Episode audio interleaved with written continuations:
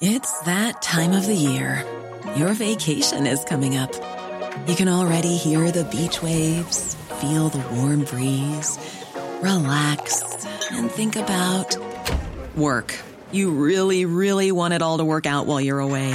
Monday.com gives you and the team that peace of mind. When all work is on one platform and everyone's in sync, things just flow wherever you are. Tap the banner to go to Monday.com.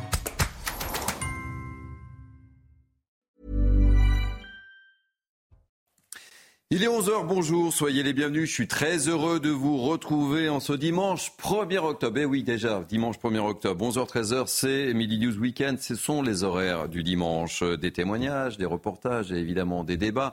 Présentation de l'équipe qui m'entoure dans quelques instants. Mais tout de suite, le sommaire de notre première heure. On commencera notre émission en prenant la direction du Barin. On est toujours sans nouvelles de Lina. Une semaine après la disparition de l'adolescente de 15 ans, hier, la maison d'un habitant de la commune de Plaine où réside Lina a été fouillée et des scellés ont même été posés. On sera sur place dans quelques instants avec notre équipe, Solène Boulan et Olivier Gangloff.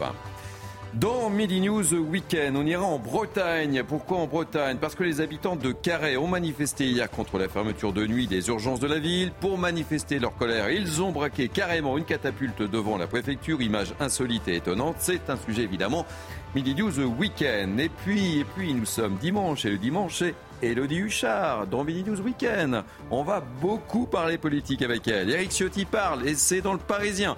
Le patron des dénonce un budget de camouflage du gouvernement.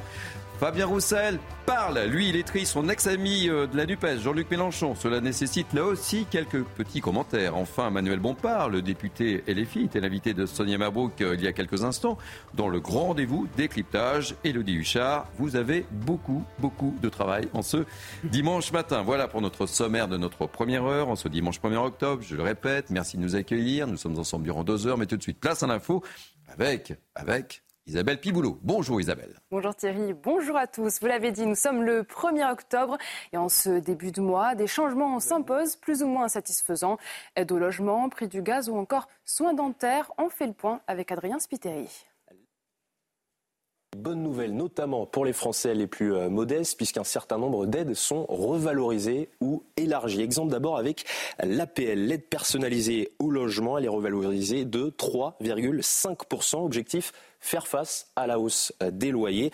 Autre changement, le plafond du LEP, le livret d'épargne populaire, il passe de 7 700 à 10 000 euros. Son taux d'intérêt, lui, ne change pas et reste à 6 Et puis l'aide également versée aux personnes en situation de handicap ayant des revenus modestes, appelée AAH, est désormais déconjugalisée. Alors qu'est-ce que cela veut dire? Eh bien qu'elle est attribuée et calculée sans tenir compte des revenus euh, du conjoint. Alors on ferme cette page bonne nouvelle et on aborde maintenant eh des sujets un peu moins réjouissants, des sujets euh, qui fâchent avec notamment eh l'augmentation du prix du gaz, plus 9,21 euros le mégawattheure. Mais ce n'est pas la seule augmentation en ce début euh, du mois d'octobre puisque le coût des livraisons de livres également achetés sur Internet va augmenter. Dans le détail, pour une commande inférieure à 35 euros, eh des frais de livraison sont désormais obligatoires.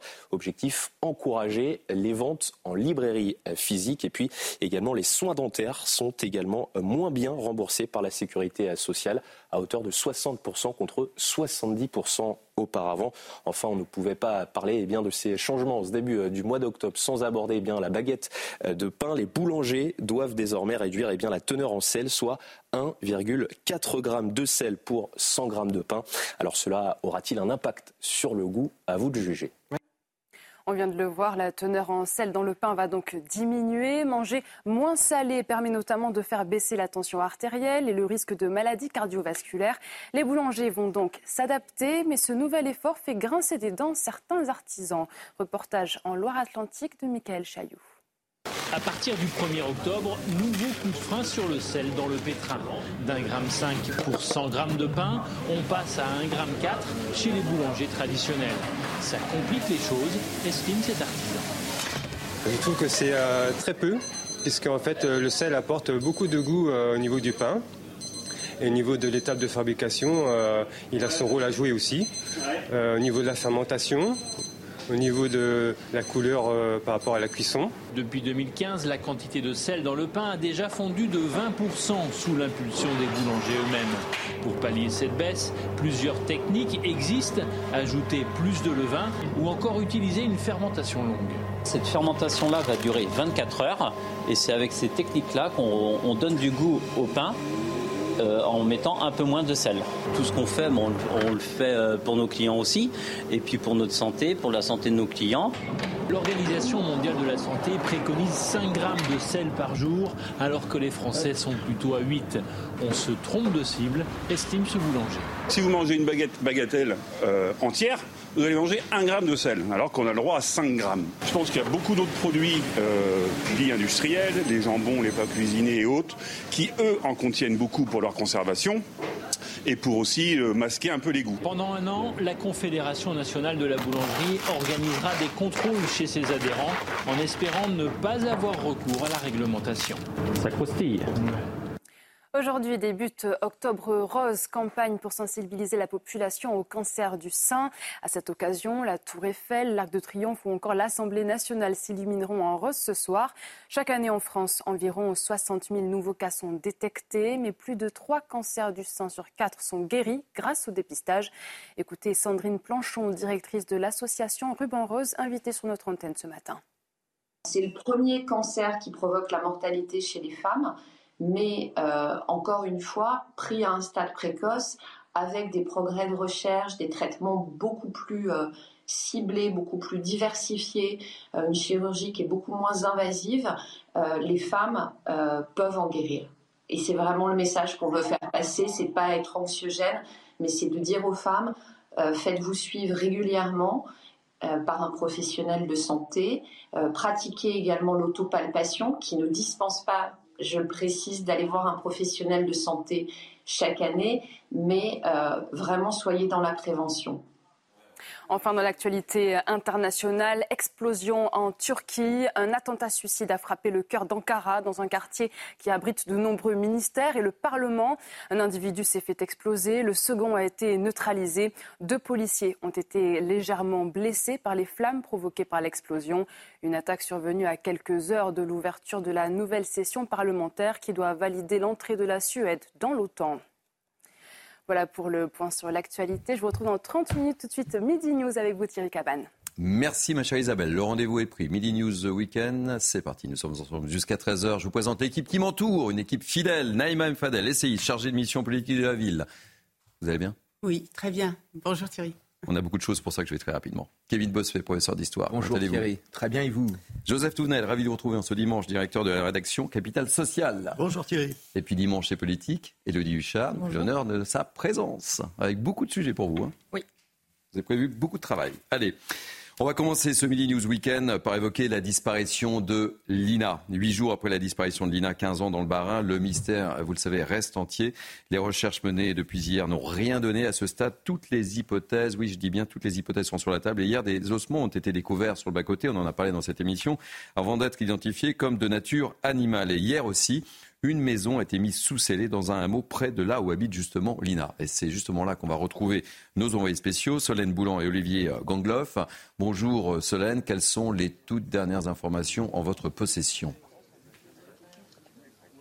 Bonjour Thierry. Alors oui, ici on est donc à Diespar, hameau de la commune euh, de Plaine d'où est originaire euh, Lina. Une maison a donc été mise ici euh, sous scellée par la gendarmerie hier soir. Cette maison elle est située derrière nous à une centaine de mètres. Il y a une voiture de gendarmerie qui bloque l'accès. Pour l'instant, aucune communication officielle n'a été réalisée par le procureur. Aucune information non plus sur une potentielle garde à vue. Ce que l'on peut vous dire, ce dont on est sûr, c'est qu'on est toujours officiellement dans le cadre d'une enquête préliminaire ouverte euh, pour disparition euh, inquiétante. Cette mise sous scellé a donc été euh, ordonnée par le procureur, à savoir qu'en cas de crime, c'est quasiment automatique. Les enquêteurs placent donc immédiatement sous scellé la maison pour que la scène eh bien, soit figée dans le cadre d'une éventuelle reconstitution pour éviter bien sûr une modification des lieux et des preuves. Et d'ailleurs, l'IRCGN, l'Institut de recherche criminelle de la gendarmerie nationale, est arrivé vers vers 9h30 euh, ce matin. Nous attendons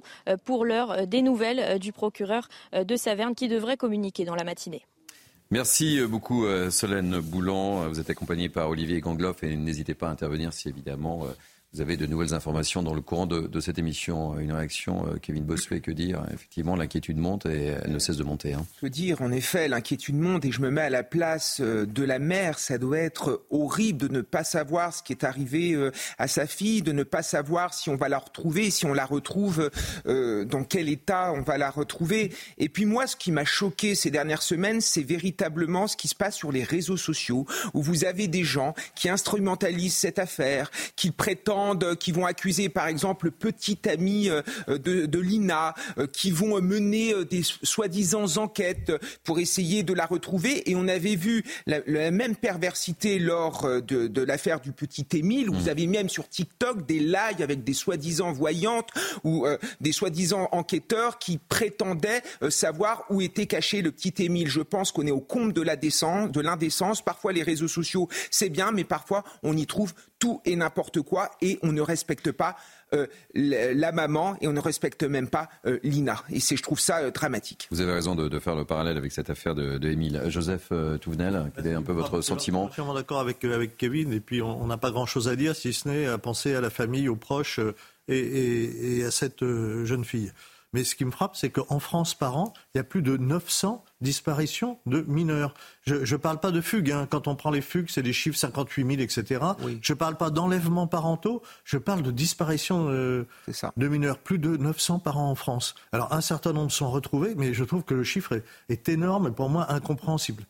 Allez, sans, transition, très rapidement, je vais peut-être vous faire agir là-dessus. 15 personnes ont été interpellées mardi et mises en examen après l'incendie. Vous le savez, on en a beaucoup parlé hein, euh, dans, Mini News Weekend de, la mer de la ville de Persan, dans le Val d'Oise. Ces individus avaient également euh, endommagé le poste de police municipal le 30 juin dernier lors des émeutes liées à la mort du jeune Naël à Nanterre. Les mises en cause ont été placées sous contrôle judiciaire. Au 1er août, 1989 personnes ont été ainsi euh, condamnées, dont 90% à une peine d'emprisonnement selon le ministère de la Justice. Petite réaction autour de ce plateau Joseph, Naïma Naïma non, non, mais euh, c'est très bien si euh, les incendiaires ont été pris. Donc, ils doivent être, maintenant qu'ils sont pris, si ce sont eux, ils doivent être sanctionnés euh, fortement.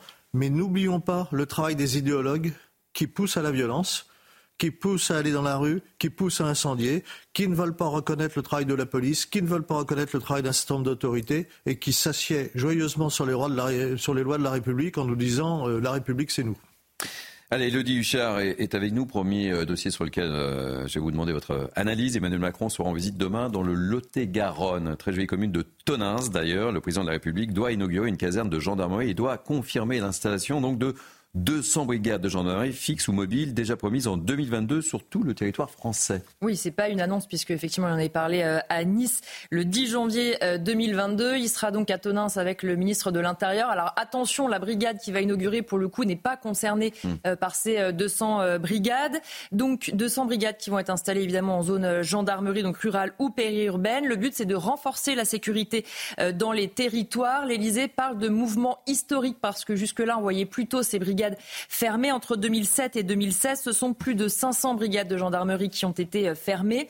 Il y a un double objectif euh, pour le gouvernement. D'abord, évidemment, assurer une police de proximité, de sécurité du quotidien. Il faut renforcer la présence sur le terrain et puis renforcer aussi le maillage territorial, comme c'est le cas déjà, par exemple, avec les maisons France Service. Vous l'avez dit, deux types de brigades. Des brigades mobiles avec environ six gendarmes qui pourront être dans un camion et intervenir d'une ville à l'autre en fonction euh, des besoins et des brigades fixes, donc en dur où là, il pourra y avoir jusqu'à une dizaine de gendarmes. En tout, d'ici à 2027, c'est donc 2144 gendarmes euh, supplémentaires, que ce soit les brigades mobiles ou fixes, ils seront équipés de la même euh, manière. Les premières créations de brigades mobiles, ça sera pour novembre 2023 avec une brigade fixe. Et ils vont évidemment continuer à former euh, des gendarmes. 300 seront formés en 2023, 378 en 2024 et ensuite une montée en puissance pour arriver jusqu'en 2027. Namiem Fadel, action là, action. non, mais je pense que c'est très important parce que le gouvernement a pris conscience, et notamment le ministre Darmanin, qu'aujourd'hui, euh, il faut absolument euh, mailler les territoires euh, ruraux parce que la délinquance aussi se déplace. Et on voit bien qu'aujourd'hui, les trafiquants de drogue notamment sont beaucoup plus dans les zones rurales parce qu'ils savent très bien qu'ils seront beaucoup moins inquiétés. Donc c'est très bien, on peut que vraiment se féliciter de cette décision.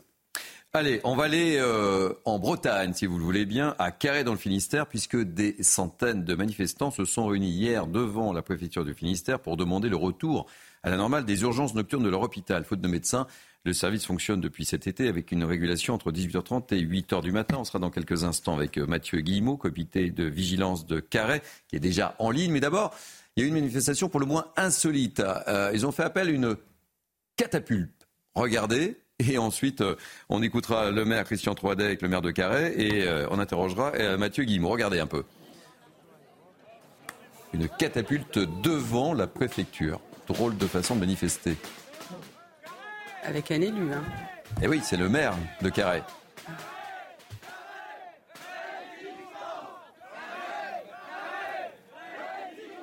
Donc on développe une situation vraiment catastrophique au niveau sanitaire, avec des gens en plus qui pour beaucoup eh bien, renoncent aux soins plutôt que d'aller aux urgences euh, et se voir ensuite resserrer à plus d'une heure, préfèrent ne pas y aller, ou parfois même certains euh, renoncent, ou parfois d'autres aussi euh, retardent leurs soins. Donc on trouve bien sûr aujourd'hui des, cas où il y aura des enquêtes sans aucun doute, où on est affaire à, des décès ou à, des traumatismes importants pour, les, pour des personnes âgées de la population. Bonjour Mathieu Guillemot. Je rappelle donc que vous êtes euh, membre du comité de vigilance de Carré. Avant de vous faire agir sur le fond, la forme nous interpelle. Pourquoi une catapulte devant une préfecture? C'est quand même étrange, non? C'est une nouvelle façon de manifester, de manifester sa colère en Bretagne? Une nouvelle tendance? On est des réfractaires. On est en centre-Bretagne et puis euh, ce symbole-là, on l'avait utilisé. C'est une catapulte qui a été construite euh, pour la fête des écoles, qui servait à projeter des confettis. Et euh, lors de notre première euh, manifestation en 2008 pour sauver notre maternité, on avait eu l'idée d'amener notre catapulte pour montrer euh, notre colère essayer de trouver un objet qui, arrive à la, montrer en fait. Et donc du coup, les forces de l'ordre nous l'avaient saisi comme quoi c'était une arme de destruction massive. Et ça nous avait fait bien rigoler. Donc du coup, on a ressorti le symbole de la lutte carisienne, la catapulte. D'accord. Bon, bah écoutez, euh, je découvre une nouvelle façon de manifester en Bretagne que je ne connaissais pas. Euh, on n'arrête pas le progrès en tous les cas. Euh, sur le fond, racontez-nous un petit peu concrètement ce qui se passe euh, dans, cet hôpital. ce qui se passe, c'est qu'on est privé de soins localement à Carhaix. J'entendais parler des horaires d'ouverture de, des urgences. il faut mettre un petit bémol. En fait, les urgences ouvrent à 9h30 et sont fermées et doivent être vides à 18h30. Donc la, la régulation commence dès 15h. Donc, c'est-à-dire que concrètement, en Centre-Bretagne, si votre enfant se casse le bras, il faut à tout prix se casser le bras entre 9h et 15h. Sinon, vous êtes amené à Brest, Quimper, Morlaix. Tout ça, c'est plus d'une heure de route. Et, euh, comment dire, en, en, se rendant à Quimper hier, on se rend compte qu'il euh, y a des travaux, il y a des bouchons. Nous, on a mis 1h25 pour arriver à Quimper.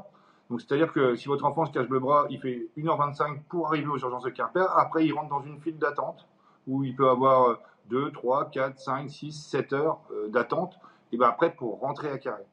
Ici, euh, en, en Centre-Bretagne, on paye nos impôts comme les autres. Euh, on n'est pas des sous-citoyens. À, ça, en plus, se rajoute le mépris, le mépris de l'État, parce que l'ARS, quand notre maternité a été... ils ont voulu la fermer au mois de, de mars.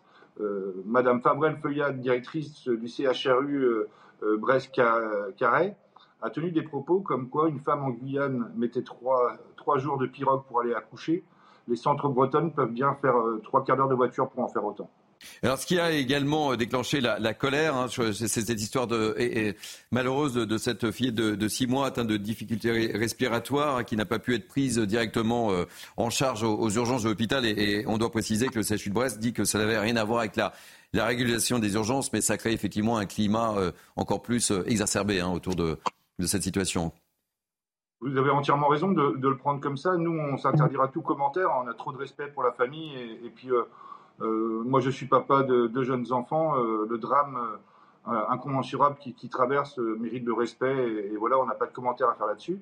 Le problème, c'est que le, lors d'une manifestation du lundi 4 septembre, il y a eu deux témoignages de personnes qui sont venues à la tribune et pris le micro et nous ont expliqué que leur papa était décédé par rapport au non-accès aux soins de proximité. Il y a eu un témoignage pour expliquer la mort de sa mère. Et donc, vous voyez ici, le, le, contrat de confiance est tellement cassé avec la direction de Brest ou l'ARS que maintenant, dès qu'il se passe un drame, les yeux se dirigent de suite vers la responsabilité de l'ARS, à tort ou à raison. Merci Mathieu Guillemot pour toutes ces précisions. Je rappelle donc que vous êtes membre du comité de vigilance de Carré. C'est assez symbolique, euh, Joseph Tounel, cette situation de l'hôpital de Carré. C'est le symbole de la situation de notre médecine. Et malheureusement, euh, ça correspond à ce qui se passe sur l'ensemble du territoire, l'écroulement de notre système de santé en quelques décennies. Euh, il y aurait quand même des mesures un peu simples. D'abord, réformer l'ARS, qui visiblement, on l'a vu, ne sert pas à grand-chose, si ce n'est que coûter très cher et faire vivre des gens qui ne sont pas dans les hôpitaux. Deux, arrêter d'accepter que les étrangers puissent venir, nous fassent dépenser. J'ai le chiffre uniquement pour les hôpitaux de l'APHP, uniquement Paris. Mmh. La dette, elle est de plus de 120 millions d'euros. Avec des pays en difficulté comme les États-Unis qui nous doivent plus de 5 millions d'euros. Ça, il faut arrêter. Il faut arrêter. On ne peut pas, on n'a plus les moyens. Et puis, dernier exemple, euh, il y a des trafics qui sont des trafics, euh, notamment intra-européens, sur les greffes. Euh, on a par an 8000 étrangers qui viennent pour se faire faire des dialyses et des greffes en France. C'est-à-dire qu'il y a des Français qui passent après, notamment les, les personnes plus âgées, parce qu'on favorise, et c'est normal, les plus jeunes pour la greffe. Mais la moyenne des étrangers qui viennent, c'est 49 ans, donc ils sont prioritaires. Ça nous coûte 80 000 euros de dialyse par an par personne, sans compter l'opération. On ne peut plus. Voilà, il faut faire des choix. C'est aux politiques de faire ces choix. Ils sont là pour être courageux, non pas pour faire de la com, mais pour avoir des actes courageux. Naïma et Kevin, très rapidement. Mais justement, on paye aujourd'hui euh, les décisions euh, du passé. Euh, justement, une politique qui ne voulait plus d'un maillage en termes d'offres de, de, soins dans notre pays, qui voulait absolument faire des économies. Auparavant, on avait dans toute petite sous-préfecture, donc même dans la ruralité, on avait des hôpitaux et, à un moment, on a décidé que ces hôpitaux, on allait en tout cas fermer euh, pour commencer euh, les services de chirurgie, fermer aussi les, maternités sous prétexte qu'il n'y avait pas assez, euh, assez d'enfants. Donc je les invite d'ailleurs à les rouvrir parce que je pense qu'aujourd'hui, on va remettre en place une politique familiale et, et, de, de, natalité. Donc c'est ça le drame. C'est que ce pays-là, qui avait vraiment, qui était le roi du monde en termes de maillage, en termes de soins, etc., d'offres de soins, etc., aujourd'hui, eh bien, on se retrouve dans cette situation où effectivement, il faut faire une heure à une heure et demie pour aller se faire soigner. Et dans les cas d'urgence, bah, avec le risque de drame. Et on comprend la colère des habitants de Carré. Très rapidement, euh, Kevin, un dernier mot. Un tiers des Français vivent dans un désert médical. C'est énorme et il y a un sentiment d'injustice qui est très grand, notamment chez les ruraux qui ont l'impression qu'ils contribuent beaucoup à travers l'impôt et qu'ils n'en voient jamais la couleur. Vous prenez un territoire comme les Ardennes, par exemple. À Vouziers, il y a euh, une petite ville des Ardennes. Les urgences ferment désormais la nuit. Les urgences ne sont ouvertes que de 8h à 20h. Donc si on a un problème dans la région de Vouziers, soit on va à Rethel, soit on va à Sedan, ou soit on va au CHU de Reims, mais c'est plus d'une heure de route. On a un système de santé à plusieurs vitesses et c'est profondément scandaleux. Et même entre Paris et la province. Moi, ma mère a eu un problème de santé. Je, j'ai fait en sorte qu'elle soit soignée dans un grand hôpital à Paris parce que je sais que si elle avait été soignée dans un petit hôpital de province, elle aurait eu beaucoup moins de chances de s'en sortir. Voilà où on en est. Où est la promesse républicaine? Je ne la vois plus. On suivra le dossier évidemment de Carré. On va marquer une première pause. Elle est dans les starting blocks. C'est notre amie Elodie Huchard parce qu'elle va pas nous parler euh, juste après euh, la pause pub d'Eric Ciotti, de Fabien Roussel qui tacle un peu Jean-Luc Mélenchon et, de Manuel Bompard qui était l'invité de Sonia Verbrook euh, il y a quelques instants. Ne zappez pas, on se retrouve dans quelques instants, juste après la pub. Pub. Allez, il est 11h30, merci de nous accueillir. On est ravis de vous retrouver, évidemment. Nous sommes ensemble jusqu'à 13h pour Mini News Weekend avec beaucoup, beaucoup de sujets euh, aujourd'hui en ce dimanche 1er octobre. Et tout de suite, place à l'info avec Isabelle Piboulot. Rebonjour. Bonjour Thierry. Un détenu du centre pénitentiaire de Fresnes, hospitalisé au Kremlin Bicêtre, s'est évadé la nuit dernière, peu avant 1h du matin. L'individu de 26 ans s'est échappé pieds nus, vêtu d'un caleçon et d'une chemise d'hôpital. Domicilié à Marseille, le détenu était en détention provisoire pour trafic de stupéfiants et association de malfaiteurs. Une enquête pour évasion a été ouverte. Six personnes ont été mises en examen ce week-end. Elles sont soupçonnées d'être impliquées dans le braquage de la bijouterie Piaget à Paris Le 1er août dernier. Le butin est estimé entre 10 et 15 millions d'euros. Parmi les interpellés figure Aïssa Benjaber, surnommé l'homme au Borsalino. L'individu de 66 ans a déjà été condamné à 12 ans de prison pour le braquage en 2009 du joaillier parisien Chopard. Enfin, en France, demain démarre la nouvelle campagne de vaccination contre le Covid-19. Le virus circule de plus en plus, alors la campagne a été avancée de deux semaines. La vaccination ciblera essentiellement les personnes fragiles, les plus de 65 ans, les femmes enceintes ou encore les résidents en EHPAD. Parallèlement, les autorités sanitaires continuent de recommander les gestes barrières en cas d'infection. Merci beaucoup, chère Isabelle. Rendez-vous pris dans 30 minutes. C'est ça. Allez, on continue de débattre avec euh, nos invités du jour, Naïm Fadel, Kevin Bossuet, Joseph Tounel et Elodie Huchard qui est dans les starting blocks. C'est votre parti. C'est votre parti jusqu'à midi. On va parler beaucoup politique et on va commencer par Eric Ciotti. Un budget de camouflage. C'est ainsi qu'Eric Ciotti qualifie le budget 2024 présenté par le gouvernement cette semaine et qui annonce 16 milliards d'euros d'économies. Eric Ciotti parle, c'est chez nos confrères du Parisien. On écoute euh, les commentaires d'Adrien Spiteri et on ouvre le débat avec vous, ma chère Elodie. La situation économique de la France l'inquiète, tout comme le budget 2024 présenté par Bercy. Pour Éric Ciotti, il s'agit d'un budget de camouflage qui dissimule l'absence de tout effort structurel pour s'attaquer aux maux qui rongent notre économie depuis trop longtemps. La baisse des dépenses n'est que virtuelle. Pour le président des Républicains, sur les 16 milliards d'euros d'économies promis par le gouvernement, seuls 2 milliards représentent un effort structurel. Selon lui, il faudrait notamment aller plus loin dans la baisse de l'indemnisation du chômage.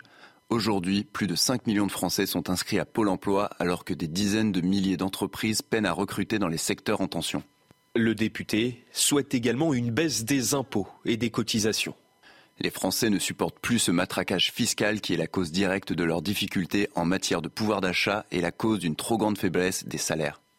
Selon le gouvernement, le projet de loi de finances doit permettre de réduire le déficit en baissant notamment de 5 milliards d'euros les dépenses de l'État. Allez, parole à la défense. Hein. On va parler également de, avant de vous donner la parole, ma chère Elodie, euh, Thomas euh, Cazenave qui s'exprime, le ministre des Comptes publics, dans les colonnes du JDD. Voici ces mots, on va les découvrir. Je récuse la notion du budget d'austérité. Nous ne faisons pas le choix d'imposer d'autorité une réduction brutale et immédiate de notre déficit, euh, mais celui de le faire baisser progressivement. Ce soit d'ailleurs suicidaire d'aller trop vite et de risquer de casser la croissance. Bref, Eric Ciotti attaque.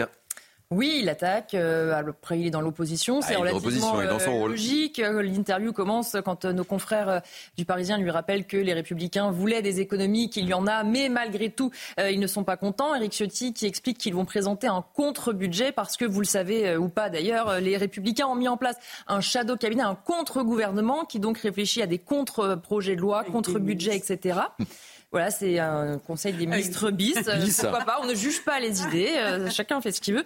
Donc, effectivement, on a vu un certain nombre de pistes euh, de la part du président euh, des Républicains, notamment faire plus d'économies en insistant sur le chômage. Il veut baisser le montant et la durée de l'indemnisation chômage. Alors, combien ça rapporterait? Ça n'est visiblement pas chiffré parce qu'il dit plusieurs milliards, mais combien?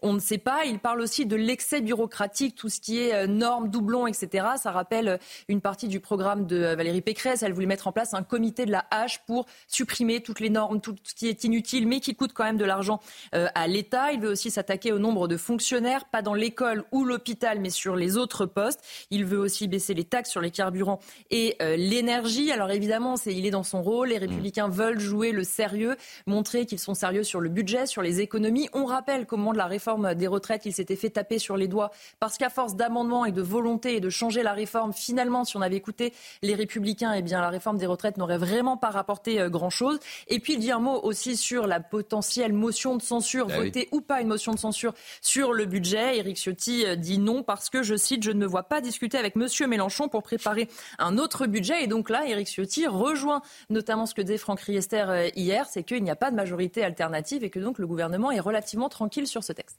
Réaction, Joseph Tounel. Éric Ciotti, c'est très amusant parce qu'on n'arrive pas à avoir la colonne vertébrale des LR. Si c'était un vrai libéral, il commencerait pas à dire on va, je vais m'occuper du chômage. Il commencerait par dire le chômage, ce sont les partenaires sociaux, que les entreprises et les salariés se débrouillent et le gèrent. D'ailleurs, les entreprises et les salariés, quand ils gèrent, ne gèrent pas mal, puisque quand ils gèrent les retraites, c'est une caisse qui a toujours été bénéficiaire, celle qui est gérée par les partenaires sociaux.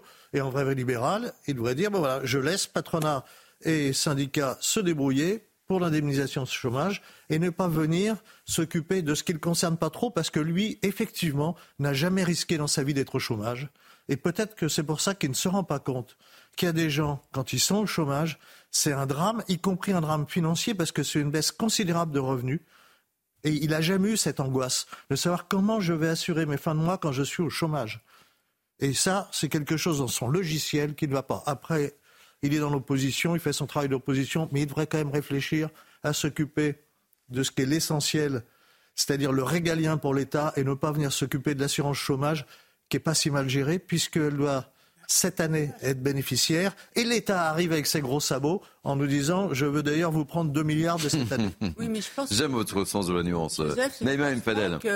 Enfin, j'ai peut-être mal compris, mais il parle bien des, des euh, métiers en tension. Enfin, et qu'il faut effectivement revoir peut-être cette politique autour du chômage pour remettre à l'emploi euh, les personnes. Il parle de la baisse des indemnités. Non mais euh, il parle de la. En fait, Joseph, je vais vous dire les choses comme euh, moi, je, travaille sur ces questions-là. vous avez les personnes qui sont au chômage, effectivement, c'est un, un, drame. Ils essayent de prendre n'importe quel emploi pour ne plus être au chômage parce que pour eux, travailler, c'est de l'ordre de la dignité.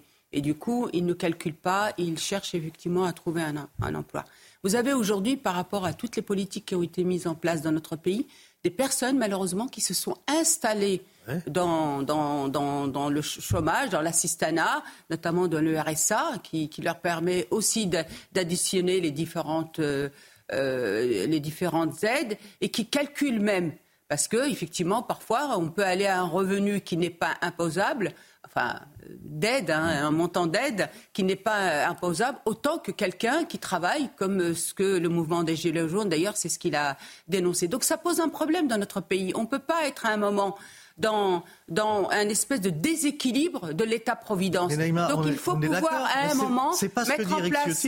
C'est pas il, parle juste d'une chose, baisse des indemnités chômage. Il n'est pas renforcement des contrôles. oui, mais à un moment, il faut aussi penser ça, c'est-à-dire que le, le, le, le fait d'être au chômage et d'additionner les aides ne doit pas faire un revenu qui fait que vous vous installez. Non, mais vous, imaginez, vous avez 52 ans, vous avez quatre enfants, vous êtes cadre et vous trouvez plus de travail et, on vous dit je vais baisser vos aides Non mais euh, je vous dis pas le comment, contraire. Comment vous Sachant faites et Vous avez un crédit pour votre maison. Alors, attendez, je termine. Sachant qu'on a baissé. a beaucoup de sujets politiques à aborder avant midi. Sachant qu'on a baissé déjà les aides euh, en direction des cadres. 25% euh, depuis le 1er février. Moins 25% depuis le 1er Vous savez, Joseph, on ne s'en sortira pas dans ce pays si on ne met pas à plat l'état de euh, providence, l'état social, toutes les aides sociales dans, dans l'optique, dans dans le, une démarche de justice sociale. on ne peut pas laisser une déséquilibre. Mais oui, je vous parle. Mais l'assurance chômage, je donne aussi des, euh, l'ouverture à des aides. Vous ne serez pas d'accord, on l'a bien compris. Kevin Bossuet, rapidement, parce qu'ensuite on va parler de la NUPES. C'est intéressant ce qui se passe aussi euh, du côté de la NUPES. Allez. Moi, je trouve que la situation est grave. En 2024, la dette, ça va être plus de 109% du PIB. On a la dette, la troisième dette la plus importante de la zone euro. Donc évidemment qu'il faut faire des économies. On est dans un pays où je trouve que l'assistanat a supplanté la méritocratie. Et ce que dit euh, Éric Ciotti, c'est tout simplement de dire qu'il faut faire des économies parce que l'État ne peut plus vivre au-dessus de ses moyens et en plus, on engage l'avenir des jeunes générations qui devront rembourser cette dette. Il a une mesure, par exemple, sur le RSA. Il dit très bien, on donne le RSA, mais en échange, il doit y avoir évidemment des devoirs et on doit donner à la collectivité quelques heures de son temps pour faire du travail. C'est ça qui est nécessaire. Et autre chose qu'il hein. dit, c'est que les réformes n'ont pas été faites dans ce pays. On a un État qui est obèse, qui absorbe une grande partie de nos impôts et qui est complètement improductif. Donc il faut déficit de supprimer des fonctionnaires et il faut faire en sorte de réformer l'État et pas tout le temps d'augmenter les impôts. Quel va être le déficit de l'assurance chômage en 2023 c'est pas un déficit, c'est plus 3,8 milliards. Qu'est-ce qui est prévu pour 2024 Près de 5 milliards. Donc, qu'il s'intéresse au déficit. C'est pas une raison. C'est pas une raison. Vous voyez, le changement de logique, c'est-à-dire notre objectif, c'est de remettre au travail les personnes. voilà, c'est ça la dignité. Mais, on est d'accord. Et, du coup, moi, je suis assez pour qu'on augmente aussi les salaires. Il tape au mauvais et qu'on endroit. baisse les charges des, des entreprises. 8 ans, vous ne serez pas d'accord. on va pas faire tout le débat, mais on ne sera pas d'accord. Vous ne serez pas d'accord en tous les cas. Allez, on va parler de la NUPES. Là, ça expose de façon Pulse. Pulse, Pulse puissance 10. Hier soir, donc, euh, Fabien Roussel s'est exprimé euh, chez Léa Salamé, c'était euh, sur France 2. On va euh, écouter ce qu'il dit sur Jean-Luc Mélenchon. Vous n'êtes pas calé en régime, me dit-on. Bon, en, en- en deux mots, il n'a pas des mots très tendres, Fabien Roussel, et on a l'impression que la NUPES, là, elle a explosé en plein vol. Hein. Oui, alors en fait, ça fait euh, des semaines, voire des mois qu'on a l'impression que ça explose euh, en plein vol. Donc c'est peut-être euh, la dernière explosion ou il y aura peut-être euh, un autre épisode. Et effectivement, euh, Fabien Roussel qui explique que déjà la NUPES n'est pas une formation euh, politique, ce qui est vrai et faux, parce que d'un côté, chaque parti a gardé euh, son entité, mais l'étiquette NUPES a tellement été vantée qu'effectivement on sent qu'il n'est plus d'accord. Il explique que Jean-Luc Mélenchon lui a fait les poches pour récupérer des voix, qu'il ne se parle plus du tout depuis l'élection présidentielle, que Fabien Roussel aurait tenté de le joindre, en tout cas c'est ce qu'il dit, que Jean-Luc Mélenchon ne répond pas, que ses idées et les idées du Parti communiste n'existent pas au sein euh, de la NUPES. Finalement, aujourd'hui, on voit deux gauches irréconciliables. On rappelle que c'était un accord pour avoir des postes aux législatives, mais que dès le début, on voyait bien que sur le fond, il y avait énormément euh, de désaccords sur la laïcité, sur l'Union européenne, sur beaucoup de sujets de société. Les manifs, par exemple, qui sont organisés par LFI euh, contre ce qu'ils appellent les violences policières, Fabien Roussel ne veut pas y participer. Sur la Baïa, par exemple, ils ne sont pas d'accord. Et on voit que, évidemment, Fabien Roussel commence à faire peur un peu à la gauche. Aujourd'hui, il Eh est oui. euh, très populaire, Très euh, dans les sondages. On Il mange de la viande, lui. oui, il mange de la viande avec Sandrine Rousseau qui lui répond non, tu ne gagneras pas avec ton steak. On se rappelle de cette euh, Évidemment. de ce slogan. Et effectivement, à gauche, on se dit qu'il faut combattre Fabien Roussel avec le risque que plus il le combattent, finalement, plus il monte. Au moment des émeutes, par exemple, c'était la seule figure de gauche qui a réussi à monter un petit peu dans les sondages quand tous ses camarades se sont euh, effondrés. Et puis, évidemment, on a eu tout à l'heure aussi euh, Manuel Bompard qui, Ah bon, on qui en a parlé. Et on voit bien que chacun accuse l'autre, finalement, de se faire virer de cette formation politique. Et quand arrivé, qui m'aide à, à préparer cette émission, me parle à l'oreille, me dit ça y est, on peut écouter Fabien Roussel. Alors on écoute Fabien Roussel, je vous donne la parole juste après, puis on écoutera aussi dans la foulée Emmanuel Bompard, qui était euh, évidemment l'invité de Sonia Barbeau. Tout d'abord, Fabien Roussel hier soir.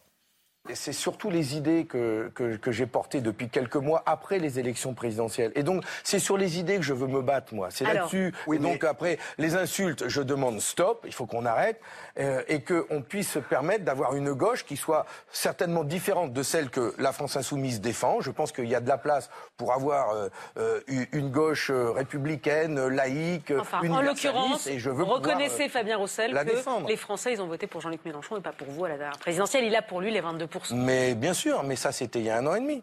Vous pensez qu'ils ont changé? Ah, Je pense que ça change, oui. Et je pense que, et je souhaite que ça change. Je souhaite que ça change.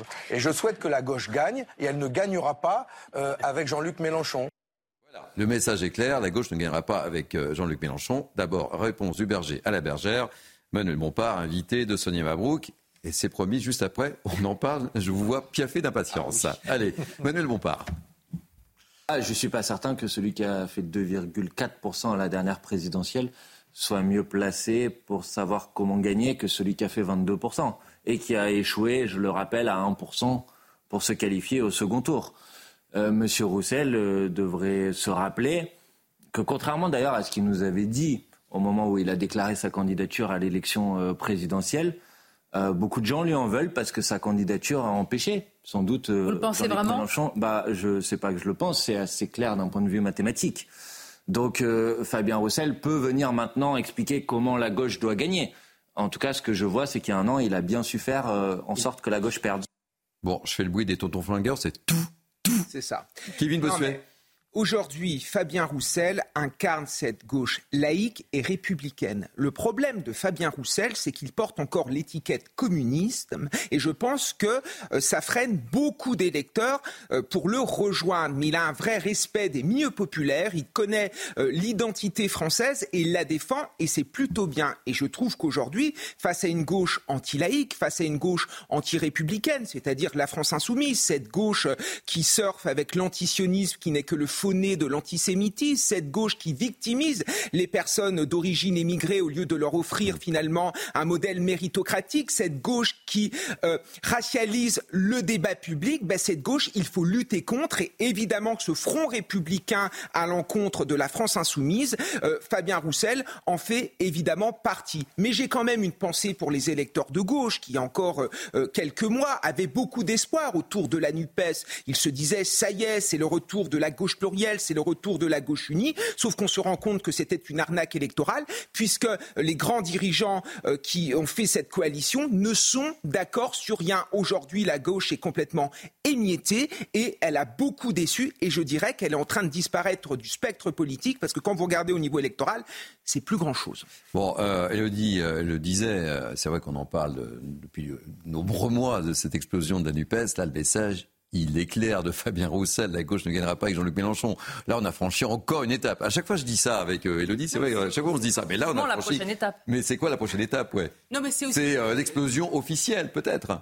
C'est aussi toute cette image qui a été donnée euh, à l'Assemblée nationale euh, par euh, LFI et Écologie, Europe Écologie Les Verts. Cette image de chaos, de, semer juste la zizanie dans les rangs, d'être dans la vindique, dans l'insulte, etc.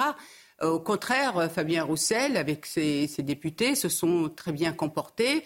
Ils ont été extrêmement républicains, extrêmement citoyens. Et c'est vrai que l'image qui a été donnée est une image plutôt d'un député ou d'un chef de parti qui est euh, en responsabilité. Mmh. Donc on lui fait confiance. Et à la différence de LFI Europe Écologie, qui ont peut-être dupé, qui ont peut-être dupé, dupé au moment des élections euh, par cette dynamique et, et par aussi, euh, je trouve, une communication assez assez euh, perspicaces mm. et qui après ont complètement déçu et on voyait bien qu'on ne pouvait plus leur faire euh, confiance. Et rappelez-vous aussi les émeutes. Lui, il a appelé au calme, à la différence des députés mm. euh, LFI euh, et, et, les Verts notamment. Joseph, très rapidement. Ce qui me frappe d'abord, Fabien Roussel est sympathique, comme l'était Georges Marchais. Est-ce qu'il n'est pas aussi dangereux que Georges Marchais? Georges Marchais était humainement très sympathique. Il voulait juste instaurer une dictature communiste en France. Quand Fabien Roussel nous dit Moi, je suis toujours communiste, il va falloir m'expliquer ce que ça veut dire. Hmm.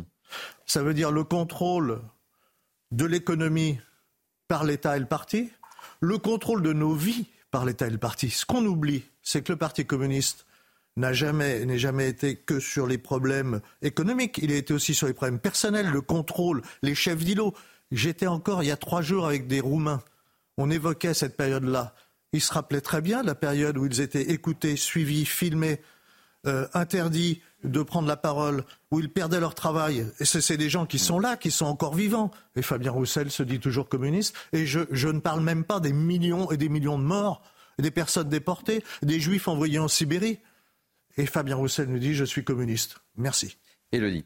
Oui, pour répondre aussi à ce que disait euh, Manuel Bompard sur le côté sans Fabien Roussel, Jean-Luc Mélenchon aurait pu se qualifier.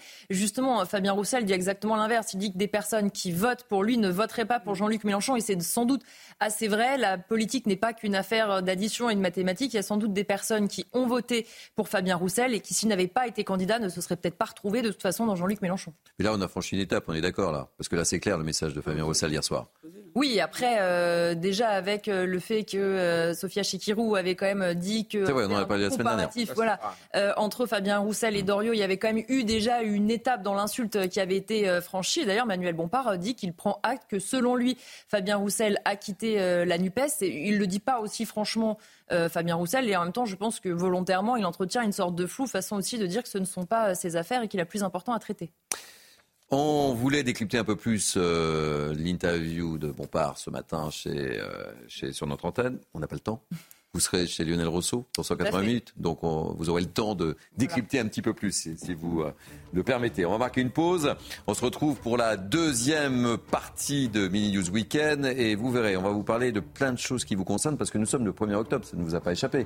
Et le 1er octobre, beaucoup de choses changent et on aime bien parler de votre quotidien. Eh bien, vous verrez, on va tout vous dire. Restez avec nous, ça va se passer sur CNews. À tout de suite.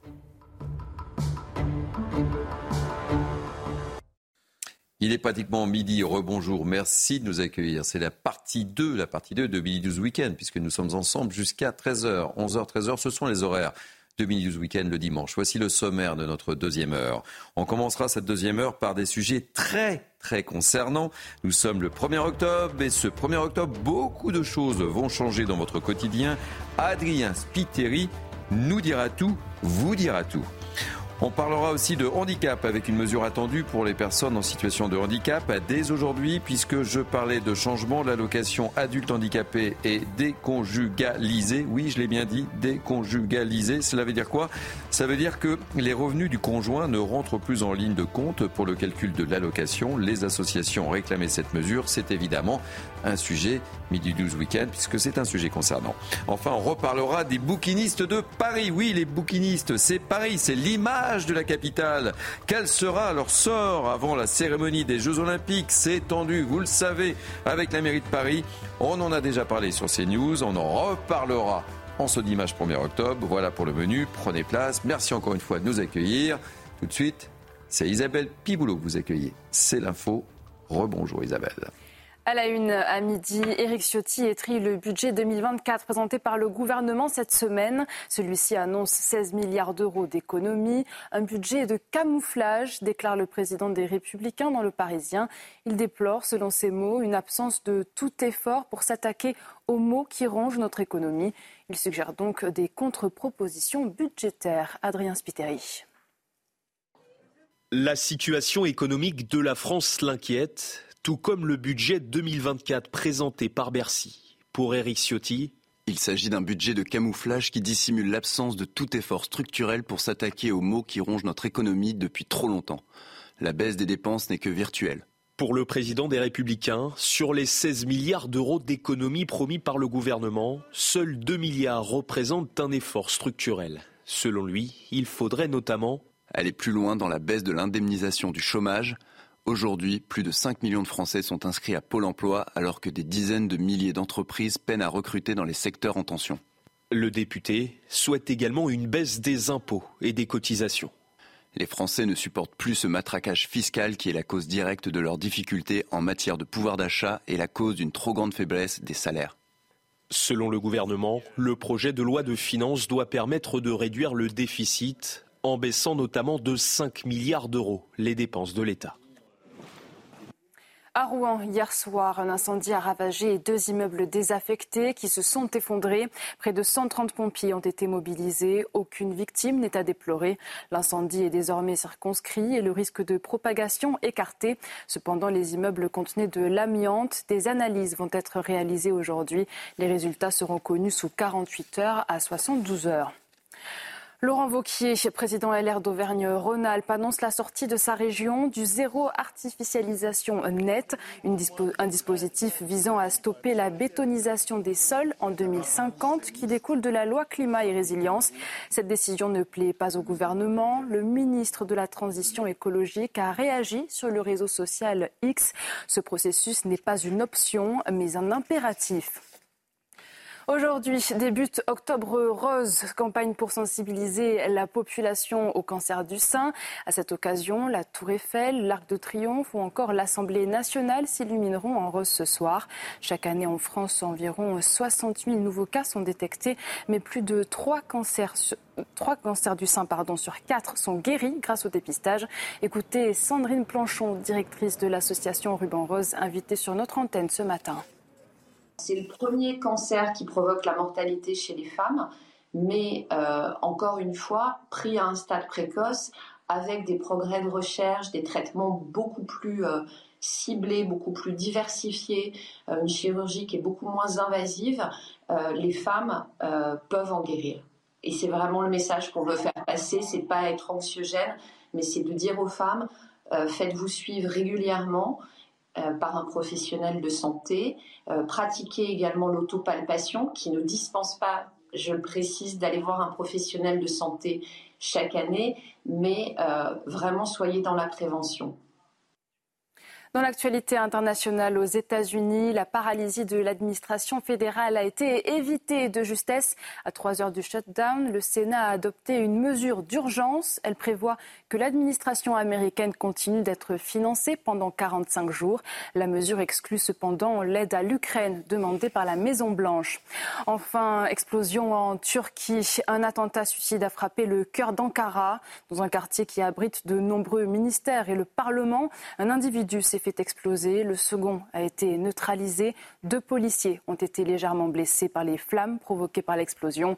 Une attaque survenue à quelques heures de l'ouverture de la nouvelle session parlementaire qui doit valider l'entrée de la Suède dans l'OTAN. Merci Isabelle Piboulot. J'attendais que vous me balanciez. Euh, mais je sens que vous allez me couper la parole, donc je vous la laisse, mon cher Thierry. Allez, on vous retrouve dans 30 minutes, ma chère Isabelle. Merci encore mille fois. Il est 12h05, c'est la dernière ligne droite pour euh, Midi 12 The Weekend avec moi depuis une heure déjà. Naïm Fadel, essayiste, chargé de mission politique de la ville. Tout va bien pour cette deuxième heure Très bien. Kevin Bossuet, professeur d'histoire en région parisienne. Tout, va toujours bien. C'est l'amant. Joseph Tounel, vous êtes toujours en forme, directeur de la rédaction Capital Social. Encore plus en forme que leur précédente. Ah, bah alors, alors, attention. De Joseph. Hein. Calmez vos ardeurs, parce que nous sommes le 1er octobre. Et le 1er octobre, beaucoup de choses changent. J'ai peur que ça calme votre bonne forme, mon cher Joseph Tounel. On va tout savoir avec Adrien Spiteri, on en parle ensuite. Et on verra bien si vous êtes toujours aussi en bonne forme, mon cher Joseph. Bonne nouvelle, notamment pour les Français les plus euh, modestes, puisqu'un certain nombre d'aides sont revalorisées ou élargies. Exemple d'abord avec l'APL, l'aide personnalisée au logement, elle est revalorisée de 3,5%. Objectif faire face à la hausse des loyers. Autre changement, le plafond du LEP, le livret d'épargne populaire, il passe de 7 700 à 10 000 euros. Son taux d'intérêt, lui, ne change pas et reste à 6 Et puis l'aide également versée aux personnes en situation de handicap ayant des revenus modestes, appelée AAH, est désormais déconjugalisée. Alors qu'est-ce que cela veut dire? Eh bien qu'elle est attribuée et calculée sans tenir compte des revenus euh, du conjoint. Alors on ferme cette page bonne nouvelle et on aborde maintenant eh bien, des sujets un peu moins réjouissants, des sujets euh, qui fâchent avec notamment eh l'augmentation du prix du gaz, plus 9,21 euros le mégawattheure. Mais ce n'est pas la seule augmentation en ce début euh, du mois d'octobre puisque le coût des livraisons de livres également achetés sur Internet va augmenter. Dans le détail, pour une commande inférieure à 35 euros, eh bien, des frais de livraison sont désormais obligatoires. Objectif, encourager les ventes en librairie physique. Et puis également, les soins dentaires sont également moins bien remboursés par la sécurité sociale à hauteur de 60% contre 70% auparavant.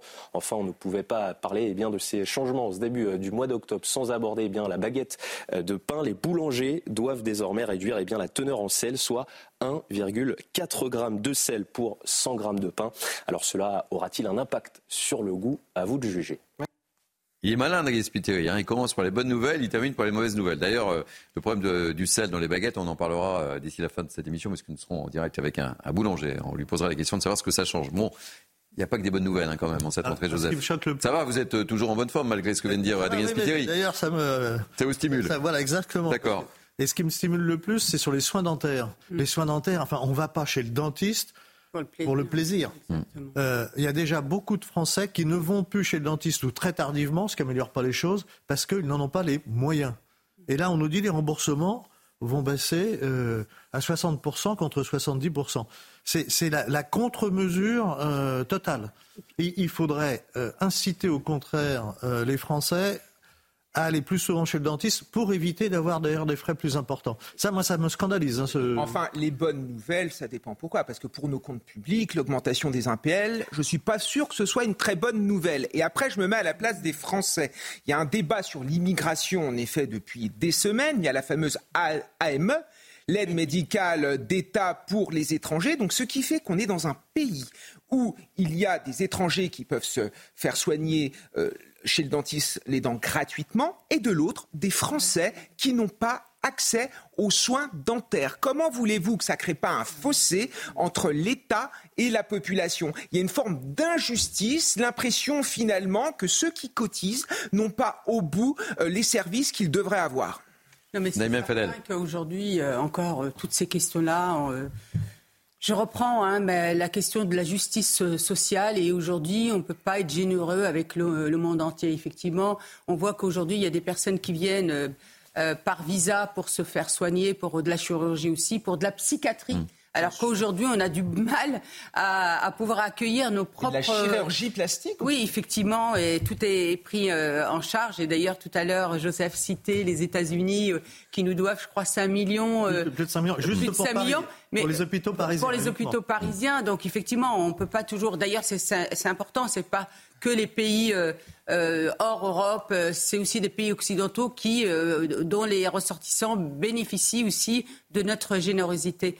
Donc là, il y a un vrai drame. Il y a un vrai drame parce que, effectivement, ce qui fait que toute cette contribution, et d'ailleurs le Danemark, c'est pour ça qu'il a tout revu, de, tous, de, nous tous, ne, va pas aux personnes qui sont euh, concernées, mais va aller à des personnes qui n'auront jamais contribué. Concernant l'APL, je voudrais aussi voir ça. L'APL, c'est pour tout le monde. Donc c'est très bien parce que c'est aussi pour les enfants des classes euh, moyennes, sauf que c'est aussi pour les étudiants étrangers.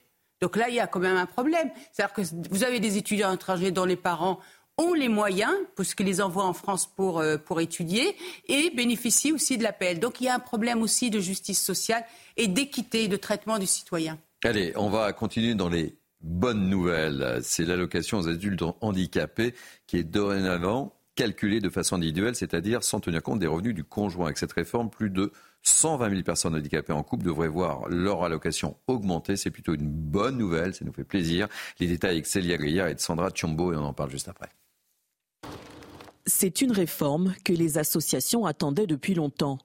Pour de nombreuses personnes bénéficiant de l'allocation adulte handicapé, la déconjugalisation de cette aide représente un grand pas en avant. Jusqu'à présent, le versement de cette aide était conditionné à un calcul qui prenait en compte les revenus du couple. Désormais, seules les ressources individuelles du bénéficiaire seront enregistrées, et ce, même s'il est en ménage. Ce nouveau calcul se veut plus avantageux. Pour exemple, pour les bénéficiaires défavorablement impactés par la réforme, la conjugalisation restera en vigueur. Cette réforme devrait impacter 120 000 personnes handicapées. Elles devraient voir leurs prestations augmenter de 350 euros par mois en moyenne. Le premier versement arrivera début novembre pour les droits du mois d'octobre. C'était plutôt une bonne nouvelle et Caroline Pilas était l'invitée de la matinale avec euh, Anthony Favali euh, ce matin, euh, Caroline Pilas que l'on salue. Hein, oui, très bien. Et ça sera son anniversaire d'ailleurs oui, demain.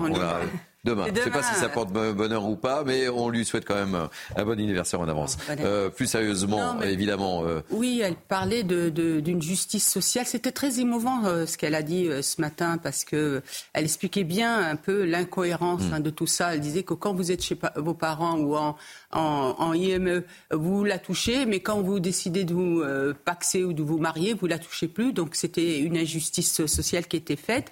Et puis ce qu'elle expliquait aussi, c'est que du coup, bah, il y a des couples qui malheureusement ne se mariaient pas, ne se mettaient pas ensemble pour éviter de ne plus avoir le droit à cette allocation, sachant que cette allocation, elle permet aussi une indépendance de la personne euh, en situation de handicap par rapport à, son conjoint ou à sa conjointe. Donc c'est extrêmement important. Et elle expliquait aussi que dans le cas aussi de personnes qui pouvaient être en, situation de précarité euh, ou de violence subie dans le couple, eh bien cette allocation leur permettait quand même une indépendance, bien que cette allocation elle soit sous le seuil euh, euh, de pauvreté. Et ce qu'elle a dit aussi très bien, et c'est ça qu'on attend aussi de l'Assemblée nationale, c'est que l'opposition, c'est l'opposition mmh. qui a porté unanimement cette, euh, cette, euh, cette, euh, comment cette justice sociale. Donc c'est ce qu'on attend aussi de notre Assemblée nationale. Joseph et Kevin. Joseph deux, choses rapidement.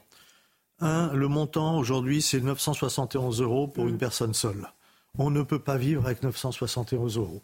Donc il y a un montant pour les personnes qui sont véritablement handicapées, qui subissent un handicap, c'est insuffisant. Dans le même temps, il faudrait renforcer les contrôles parce qu'il y a un certain nombre de personnes qui touchent cette allocation et qui ne sont pas handicapées. Regardez la floraison des badges euh, grands handicapés sur des hmm. véhicules. Euh, on voit très bien que là, il y a un trafic, là, il, faut faire un contrôle, il faut tomber, mais alors très sévèrement, sur les personnes qui trichent, y compris sur les médecins, les quelques médecins qui sont une minorité, qui font de faux certificats. Hmm. Et ça devrait permettre aussi de faire des économies pour augmenter, parce qu'il y a aussi les personnes seules, 971 euros. On ne peut pas vivre avec 971 euros par mois quand on est handicapé, et même quand on n'est pas handicapé. Kevin, un mot très rapide oui, sur quand, le sujet. Quand on utilise le fruit de nos impôts pour aider les personnes en situation de handicap, je suis évidemment pour. La solidarité nationale s'aide en effet à aider les gens qui sont dans une forme de fragilité. Mais si on veut que ce consentement à l'impôt tienne, il faut faire, comme le dit Joseph, lutter contre la fraude sociale. Parce qu'il y a sur Internet des vidéos qui circulent qui nous montrent comment on peut euh, finalement euh, voler l'État en déclarant euh, des fausses choses aux organismes sociaux. Il y a récemment d'ailleurs une vidéo qui a fait polémique. Aurore Berger s'en est emparé. Et ça, les Français ne comprennent plus comment eux, ils triment. Ils travaillent, parfois ils ont travaillé toute leur vie, ils ont des retraites de misère. Et de l'autre côté, il y en a qui profitent d'un système social extrêmement euh, généreux. Et ça encore, ça explique le divorce entre euh, l'État et les Français. Allez, on continue dans, les changements. Adrien euh, Spiteri en a parlé dans son journal. La baisse de quantité de sel dans les baguettes. Je ne sais pas si vous avez testé les baguettes ce matin, si vous avez eu le temps de prendre un petit déjeuner, mais les choses ont un petit peu changé. Je rappelle que les professionnels du secteur se sont effectivement engagés à baisser de 10% la quantité de sel, un engagement qui remonte à 2022. On voit euh, le reportage de notre ami Mickaël Chailloux, qui est notre correspondant en Loire-Atlantique du côté de Savenay, et on sera juste après avec Frédéric Roy, qui est boulanger à Nice. Vous voyez, on voyage beaucoup hein, dans Billy News Weekend. D'abord Savenay, ensuite Nice. On regarde le reportage et on interroge Frédéric Roy. Reportage Mickaël Chailloux. À partir du 1er octobre, nouveau coup de frein sur le sel dans le pétrin. D'un gramme 5 pour 100 grammes de pain, on passe à 1 gramme 4 chez les boulangers traditionnels. Ça complique les choses, estime cet artisan. Je trouve que c'est euh, très peu, puisque fait euh, le sel apporte beaucoup de goût euh, au niveau du pain. Et au niveau de l'étape de fabrication, il a son rôle à jouer aussi. Au niveau de la fermentation, au niveau de la couleur euh, par rapport à la cuisson. Depuis 2015, la quantité de sel dans le pain a déjà fondu de 20% sous l'impulsion des boulangers eux-mêmes. Pour pallier cette baisse, plusieurs techniques existent, ajouter plus de levain ou encore utiliser une fermentation longue. Cette fermentation-là va durer 24 heures et c'est avec ces techniques-là qu'on on donne du goût au pain euh, en mettant un peu moins de sel. Tout ce qu'on fait, bon, on, le- on le fait euh, pour nos clients aussi et puis pour notre santé, pour la santé de nos clients. L'Organisation mondiale de la santé préconise 5 grammes de sel par jour, alors que les Français sont plutôt à 8. On se trompe de cible, estime ce boulanger. Si vous mangez une baguette bagatelle euh, entière, vous allez manger un gramme de sel, alors qu'on a le droit à 5 grammes. Je pense qu'il y a beaucoup d'autres produits euh, dits industriels, des jambons, les plats cuisinés et autres, qui eux en contiennent beaucoup pour leur conservation et pour aussi euh, masquer un peu les goûts. Pendant un an, la Confédération nationale de la boulangerie organisera des contrôles chez ses adhérents en espérant ne pas avoir recours à la réglementation. Ça croustille. Bonjour Frédéric Roy, vous êtes boulanger à Nice. Merci euh, d'être notre invité dans Mini News The Weekend. Quand je vois cette baguette, là, ça me donne faim. Il est quoi? Il est midi 15, ça me donne faim. Cette baguette est très belle. Bon alors, bonne, euh, bonne, bonne initiative ou pas? Vos clients vous disent quoi depuis ce matin? Bah, Alors on sait, hein, euh, moi, alors moi j'aime bien le sel. Donc, c'est pas, c'est pas bien, c'est pas bien de le dire, mais c'est vrai. Ils vous disent quoi ce, ce matin? Ben, les gens en parlent très peu parce que si vous voulez, chez la majeure, majeure partie des, des artisans, au sens noble du terme, on a déjà baissé euh, largement la quantité de sel. On n'a pas attendu qu'on nous le demande déjà depuis 4 à 5 ans. Mais au-delà de ça, ce que j'aimerais dire et ce qu'il faudrait peut-être retenir, c'est que la boulangerie française, elle, elle est quand même pas tous les maux de la France, parce que je comprends qu'il y a de la maladie cardiaque et tout ce qu'on veut, mais alors va peut-être falloir commencer d'aller voir les paquets de chips et tous les plats cuisinés des industriels. Je veux dire, je veux bien qu'on prenne euh, les choses à notre compte, mais il faut prendre conscience, on a eu le Covid, la hausse des matières premières, la hausse de l'énergie, et maintenant on vient nous voir pour le sel. On veut quoi La fermeture des artisans, qu'on nous foute un peu la paix. Moi, j'aimerais lancer un cri d'alarme. Vous voyez, c'est sur mes collègues qui sont en train de se battre en ce moment à Lons-le-Saunier. Vous voyez, c'est une petite ville de 50 000 habitants. Ils se battent pour faire face à des grandes surfaces qui veulent venir s'installer parce que les grandes surfaces et les industriels des chaînes de boulangerie ont compris qu'en ce moment on est en faiblesse. Donc ils en profitent eux pour s'installer. Donc je leur tire mon chapeau parce que sous la houlette de Nicolas Amaté, un véritable artisan fier de son métier et qui l'aime, une dizaine, douzaine d'artisans vont au combat pour empêcher ces industriels de de s'installer. Et faut qu'on arrête la connerie, faut qu'on arrête d'emmerder les boulangers. Voilà ce que j'ai à dire aujourd'hui sur le sel, parce que on a conscience qu'il y a des maladies cardiaques, on sait que le sel n'est pas forcément bon à la santé, mais il arrive un moment, nous on a conscience de ce qu'on fait, on en est aujourd'hui bien en avance là-dessus, nous les artisans, on est déjà, on travaille sur les pains à haute valeur nutritionnelle aujourd'hui, on n'est plus à, à se poser la question sur le sel. Ça, pour ça, c'est le problème, c'est chez les industriels, pas chez les artisans. Donc, encore une fois, moi, j'ai toujours soutenu, je me suis toujours battu pour l'artisanat, mais aujourd'hui, qu'on arrête de nous emmerder. Alors, on le sait, hein, je, le rappelle, même moi, si j'aime bien euh, des choses salées, on sait que le sel provoque euh, l'hypertension, l'obésité, d'autres maladies cardiovasculaires. Mais bon, c'est vrai, on touche au patrimoine. La baguette française. Non, mais bon sang, c'est la baguette française. Naïma Mfadel. Non seulement, et M. Roy a raison, non seulement on touche à la boulangerie, enfin, la, boulangerie, à la baguette, mais même hein, aux artisans boulangers qui sont le patrimoine national de, notre pays, c'est le savoir-faire, c'est un savoir-être, etc. Et là, comme par hasard, sur le sel, on s'attaque à la baguette, mais attendez, excusez-moi, mais c'est pas là où il y a le plus de mm. sel. effectivement, comme il l'a dit, on peut parler des chips, on peut parler de toutes les cacahuètes hyper hyper euh, salées, on peut parler de tous ces mm. plats cuisinés.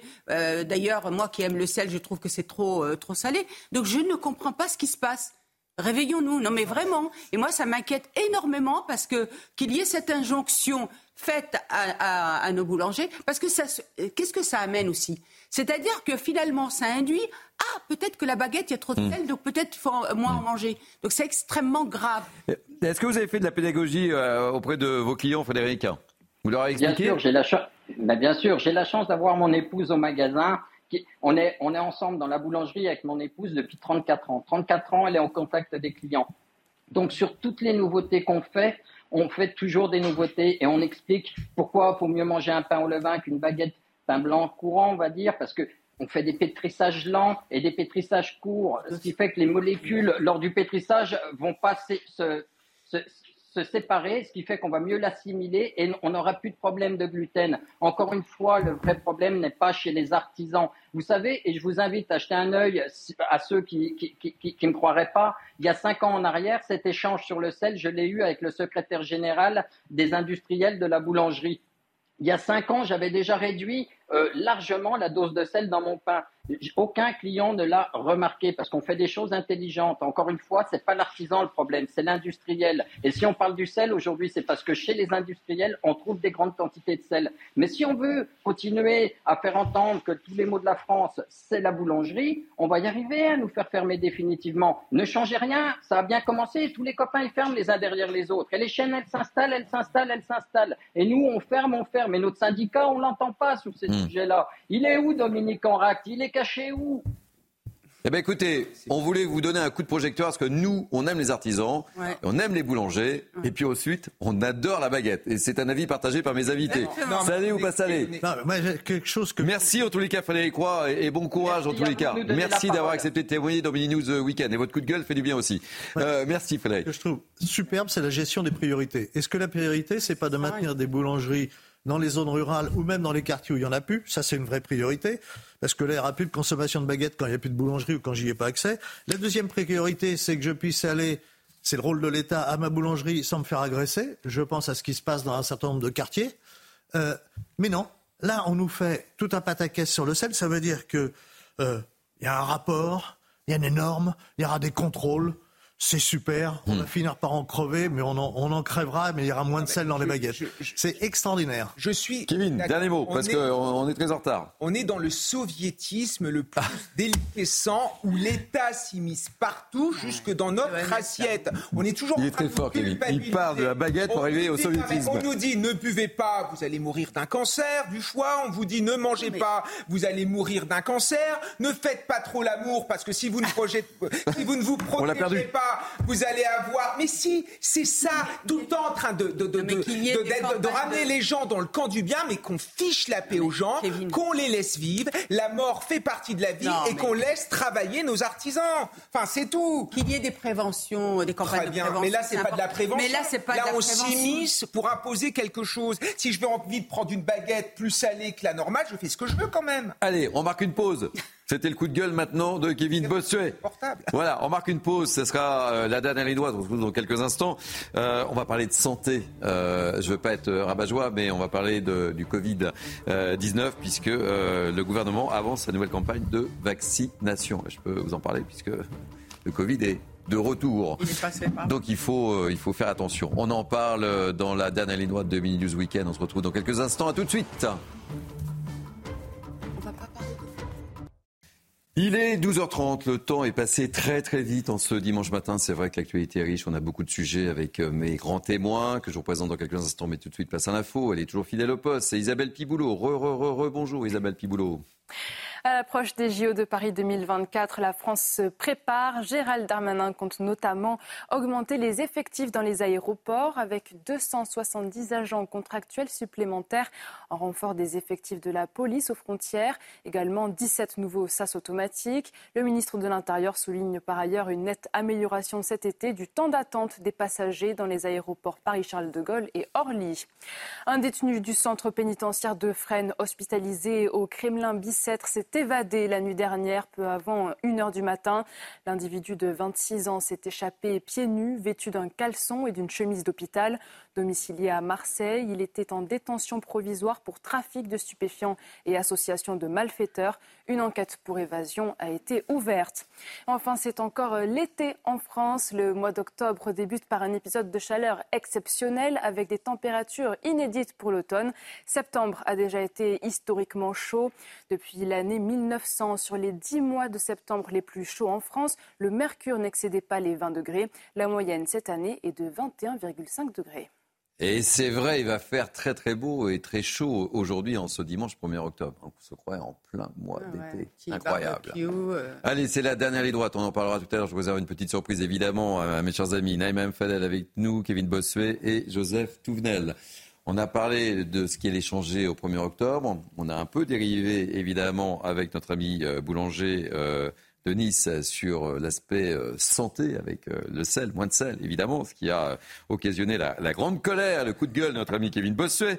on va parler encore santé avec l'épidémie de Covid-19 qui, hélas, revient, je peux vous le confirmer.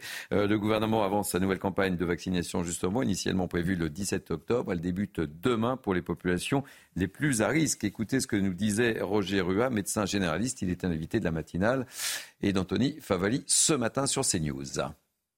Ça représente euh, euh, plusieurs euh, millions de personnes, il hein, faut, le dire comme ça, parce que on va essayer de faire une vaccination pour les personnes dites fragiles ou, ayant une immunité déficiente ou insuffisante, en tout cas pour faire face au virus.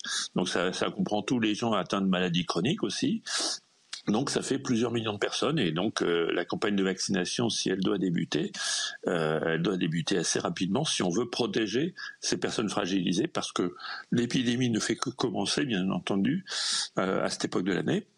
Et elle devrait être plus importante d'ici un mois, un mois et demi, vers le mois de novembre-décembre. Donc il faut que les personnes soient protégées à ce moment-là. Voilà, il est important de, se protéger, même quand on est vacciné quatre fois comme moi. Non, mais là, euh, clairement, il cible les personnes à risque. Hmm. On le sait très bien que c'est surtout les personnes à risque, les personnes euh, ayant euh, des maladies chroniques qu'il faut, qu'il faut cibler. Mais, mais voilà, et en même temps, ça fait maintenant. Il faut apprendre à vivre avec, quoi. Hein. Il faut apprendre à vivre avec. On ne va pas faire non plus de catastrophisme, mais. Non mais la, grippe, la grippe, moi j'aime bien dire la grippe chinoise parce que, enfin le Covid chinois puisqu'on disait la grippe espagnole. oui c'est vrai, on disait la grippe espagnole. Voilà. Il euh, faut rappeler quand même quelques chiffres. Moi j'ai été frappé par les chiffres de cette agence officielle du gouvernement français. Ça a été en 2020 la grosse période Covid, 2% des hospitalisations Covid et 5% des admissions en soins critiques. C'est dramatique pour ces 5%. Mais il faut pas céder à l'affolement ni aux excès. Qu'on fasse, et ça a été très bien dit, Nima le, le soulève, que les personnes à risque librement aillent se faire vacciner, c'est une chose. Enfermer toute la France Comme en la une grippe. autre. On sait que c'est l'automne. Et ben à l'automne, le Covid tous les ans reviendra, comme la grippe mais revient voilà, tous les moi, ans à je- l'automne. Je suis d'accord avec ça. Je n'aimerais pas qu'on redonne la parole aux ayatollahs du sanitairement correct qui vont encore nous culpabiliser, nous dire que si on ne se fait pas vacciner, c'est la France qui serait totalement en péril. Il y a, il y a deux ans et demi, en effet, donc on ne savait pas ce qu'était ce Covid-19. Maintenant, je pense qu'on a assez de recul pour éviter ce catastrophisme ambiant. Et moi, en tant qu'enseignant, j'ai vu à quel point, euh, par exemple, le port du masque avait eu des effets dévastateurs. Donc, qu'on fasse de la prévention, je suis d'accord, mais qu'on ne recommence pas une campagne de culpabilisation parce que les Français ne l'accepteront On a pas. quand même mis le masque à des bébés. Bien sûr. Les bébés ont été élevés par des péricultrices qui avaient un masque, ils ne voyaient jamais les expressions du visage, hein, ainsi qu'en maternelle. On a quand même euh, empêché les enfants de jouer en- euh, en- ensemble. Non, enfin, je- moi je ne veux même plus me souvenir de cette période qui a été une période extrêmement douloureuse Voilà. psychologiquement. Et moi, je ne me referai pas vacciner. Voilà, ça c'est sûr. Allez, l'autre sujet sur lequel euh, j'aimerais euh, insister aujourd'hui, c'est aujourd'hui, c'est important, et c'est important d'en parler sur, sur CNews, et on vous en parle depuis ce matin. C'est aujourd'hui que démarre la campagne contre le cancer du sein, aussi appelée Octobre Rose. Chaque année en France, environ 60 000 nouvelles personnes sont touchées, hélas, par le cancer du sein, cancer féminin le plus répandu. Écoutez, Sandrine Plançon, directrice de l'association euh, euh, Ruban Rose. Est-ce qu'on peut écouter euh, Sandrine Plançon, mon cher Quentin Rivet Oui, on me dit oui. C'est le premier cancer qui provoque la mortalité chez les femmes, mais euh, encore une fois, pris à un stade précoce, avec des progrès de recherche, des traitements beaucoup plus euh, ciblés, beaucoup plus diversifiés, euh, une chirurgie qui est beaucoup moins invasive, les femmes peuvent en guérir.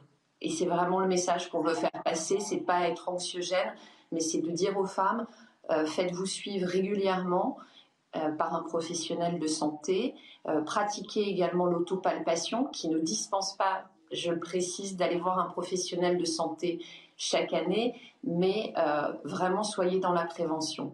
Voilà, il faut écouter euh, Sandrine Plançon, soyez dans la prévention. J'en profite si vous êtes à Paris, la Tour Eiffel, l'Arc de Triomphe et l'Assemblée nationale doivent normalement s'illuminer de rose. C'est important d'en parler, Naïma Mfadel. hein. Oui, tout à fait. Cette action de sensibilisation, il y a énormément euh, d'activités, d'événements qui sont organisés dans différentes euh, villes pour inciter les femmes euh, tout simplement à se dépister, sachant que le- la caisse primaire d'assurance maladie envoie, et c'est gratuit, hein, il y a possibilité de faire une mammographie à partir de, de 5 ans, de 50 ans, puisqu'on sait que c'est à partir de cet âge-là, malheureusement, qu'on peut être sujet au, au cancer. Donc c'est important effectivement de se faire dépister, puisque comme l'a dit la personne qu'on a eue, trois femmes sur quatre peuvent espérer une guérison euh, si c'est pris à temps. Et, et- et juste un- une chose, 1% des cancers du sein concernent les hommes. Mm. Il faut quand même le signaler. C'est vrai Il y a des cas ouais. aussi, donc Ouais, ça, ouais, il faut aussi le dire. Et les hommes peuvent être touchés en effet par ce cancer. Alors surtout, surtout, euh, quand vous recevez, euh, je me permets hein, de dire ça aux femmes, quand vous euh, recevez ce- ce- cette possibilité d'aller euh, faire une mammographie, euh, donc c'est un- une prise en charge de la caisse primaire d'assurance maladie, il est important, il est important d'aller se faire dépister. Ça ne coûte rien, c'est gratuit, donc dépistez-vous, mesdames. Allez, on va parler des bouquinistes, des bouquinistes de Paris. Vous le savez, on en a déjà beaucoup parlé sur cette antenne. Les bouquinistes sont sommés de déplacer leur boîte avant la cérémonie d'ouverture des Jeux Olympiques de 2024. 600 boîtes doivent être démontées sur les 900 présentes dans la capitale. Et jeudi dernier, un échange plutôt, allez, plutôt vif hein, s'est déroulé entre les bouquinistes et la mairie de Paris la préfecture de police. Récit signé Dounia Tangour et Sandra Chumbo. Les boîtes vertes des bouquinistes devront être démontées avant le début des JO. Installés sur les parapets des quais de Seine, ils poseraient un problème de sécurité pour la cérémonie d'ouverture. En échange du démontage, la ville multiplie les annonces. Un accompagnement pour enlever puis réinstaller les boîtes ou encore la création d'un village des bouquinistes. Elle propose également de restaurer les boîtes qui, parfois vieilles de plus d'un siècle, ont besoin d'un rafraîchissement. On a convenu avec le préfet et les représentants des bouquinistes de faire des tests, donc pour voir techniquement ce qu'il est réalisable, pour pouvoir donner au préfet aussi un délai d'immobilisation potentielle entre le temps de détachement de la boîte, sa dépose au sol, son stockage et sa repose. Malgré ces promesses, les bouquinistes ne sont pas convaincus. Certains sont même persuadés que ce démontage temporaire n'est qu'un premier pas vers la disparition de leur profession. Combien de temps ils vont mettre pour enlever les boîtes? C'est- Non, c'est l'idée, la solution, elle est, elle est simple et c'est sceller les boîtes. Si c'est enlevé, bon, moi, j'ai plus de travail, quoi. Je partirai pas la mairie de Paris réfute cette accusation. Elle assure même œuvrer pour faire inscrire les emblématiques boîtes vertes au patrimoine mondial de l'UNESCO. De nouvelles discussions sont prévues dans les semaines à venir entre la préfecture de police, la mairie de Paris et les bouquinistes. Joseph Touvenel, les bouquinistes de Paris, c'est Paris, c'est la capitale. Hein. Ah bah c'est une des images bah principales de Paris et de la France. C'est la culture, c'est les livres, il y a des vieux livres, il y a des journaux, il y a des revues. Euh, c'est à la fois, c'est joli quand on passe Oui, c'est joli. Et ça attire les touristes, c'est vraiment une belle image de la France. Et moi, j'admire aussi la mairie de Paris qui a la, la bouche la démocratie participative à tout bout de champ mais qui avaient juste oublié de demander leur avis aux bouquinistes. La démocratie participative, c'est aussi, et c'est peut-être d'abord ça, moi je soutiens, mais alors à, 200% les bouquinistes, et que si on a des, étrangers qui viennent pour voir les Jeux Olympiques, ils peuvent Ils viennent profiter aussi euh, de, Paris. Quoi. Bien, entendu. Et c'est l'image, Kevin Bossuet, ça. en tant que professeur d'histoire, amoureux des livres. Non, mais j'étais un amoureux de Paris. Maintenant, quand je vois. Ah, ne nous parlez pas de la Pologne. Hein. Non, mais je ne parle pas. Non mais, non, mais vraiment, j'étais un amoureux de Paris. Quand je vois cette ville, je ne la reconnais plus. Hmm. Il n'y a plus d'âme. C'est devenu moche. C'est devenu laid. Là, on nous, on nous, retire en effet les bouquinistes, mais regardez ce qui s'est passé avec les kiosques à journaux. Les nouveaux kiosques à journaux sont profondément hideux. On a affaire à une ville sale, une ville bruyante, une ville au sein de laquelle finalement on n'est plus heureux, avec une montée de l'insécurité, avec euh, finalement une tranquillité qui n'est plus là. Et encore une fois, Joseph l'a très bien dit, il n'y a eu aucune concertation avec les bouquinistes. C'est la machine Hidalgo. Madame Hidalgo est dans le camp du bien, donc elle a décidé que de supprimer ces bouquinistes, c'était bien, donc elle impose. Voilà, c'est le management de Paris. On fait de la démocratie participative. En fait, c'est pour maquiller l'ensemble d'une gestion autocratique et autoritaire. Naïm Fadel. Non, mais je, souscris à tout ce qui vient de se dire. Il faut se rappeler qu'ils sont, ces bouquinistes, installés là depuis le XVIe siècle. Vous imaginez, c'est un patrimoine aussi, c'est un legs du passé qu'on doit respecter. Donc effectivement, moi je pense que Madame Hidalgo, il serait temps qu'elle arrête de saccager Paris et que la seule solution, c'est de la mettre sous tutelle. En attendant les prochaines élections, que j'espère de tout cœur, qui seront une élection directe. On va terminer, il nous reste cinq minutes. Je vous avais promis une petite surprise. Quoi? Pardon? Non, j'étais en train de me dire que... Quoi? Quelle est la surprise? Non, non, je... Non, c'est ça. je pense que Madame Hidalgo ne regarde ah, pas vous, news. Vous faisiez, référence, vous faisiez référence à ce que vous venez de dire concernant Madame Hidalgo. Très bien. Vous savez, il va faire très beau. Euh, Karine euh, Durand euh, nous l'a dit. Karine, c'est notre spécialiste météo. Nous sommes le 1er octobre et aujourd'hui, il va faire très très chaud, quasiment du 30 degrés du côté de, de, Toulouse. La température moyenne en septembre a atteint un niveau jamais enregistré par le passé en septembre. Aujourd'hui, oui, on va atteindre quasiment les 30 degrés. Alors, la petite surprise, savez, j'aime bien vous faire quelques petites surprises comme ça. On va pas prendre la direction de Toulouse, on va prendre la direction de la Bretagne. On va aller du côté de Dinard et on va retrouver Thomas Lisnard, qui est le patron du Grand Hôtel du groupe Barrière à Dinard. Bonjour Thomas. Lisnard, comment allez-vous? Il fait beau, il fait chaud et euh, on a l'impression d'être en plein mois de juillet, en plein mois d'août à Dinard. Racontez-nous tout. Comment ça se passe? Bonjour, euh, absolument, effectivement, on, ce premier jour du, mois d'octobre, une météo euh, très clémente, euh, l'été indien qui se poursuit. on le voit hein, sur, les images avec un soleil radieux, il fait 25 degrés, qui, bah, qui, pousse forcément nos chers clients à venir nous rendre visite. Est-ce que vous avez beaucoup de touristes? On a un petit problème de connexion, je crois. Est-ce que vous, vous m'entendez? De touristes, de personnes qui en fait euh, euh, profitent de l'arrière-saison et de cette météo, encore une fois, euh, très, très clémente pour, bah, profiter de la région et, de ses atouts. Dinard ici, Saint-Malo en face, le Mont-Saint-Michel, beaucoup de golf dans la région, donc il reste l'entrée le golfique également. Voilà, la, région a beaucoup d'atouts et, et, nous, en profite bien. Alors on, va être obligé d'interrompre un petit peu la, la communication, euh, Thomas, Thomas Listard, parce qu'en fait, on vous entend pas, vous entend pas très bien. Euh, Naïma, on va peut-être essayer de rétablir. il, fait beau, là, on voit bien qu'il fait beau, mais je, vais vous dire, à Dreux aussi, il fait beau. à Dreux aussi, il fait beau. Et j'ai prévu, en fait, un barbecue avec de la bonne côte de bœuf. Oh mon Dieu. Et de la Faites bonne attention à ce que vous baguette- dites. Et de la bonne baguette chez mon artisan boul- boulanger. Voilà. Alors, est-ce qu'on a rétabli la, la liaison avec Thomas Lisnard? Euh, Que me dit Quentin Rivet?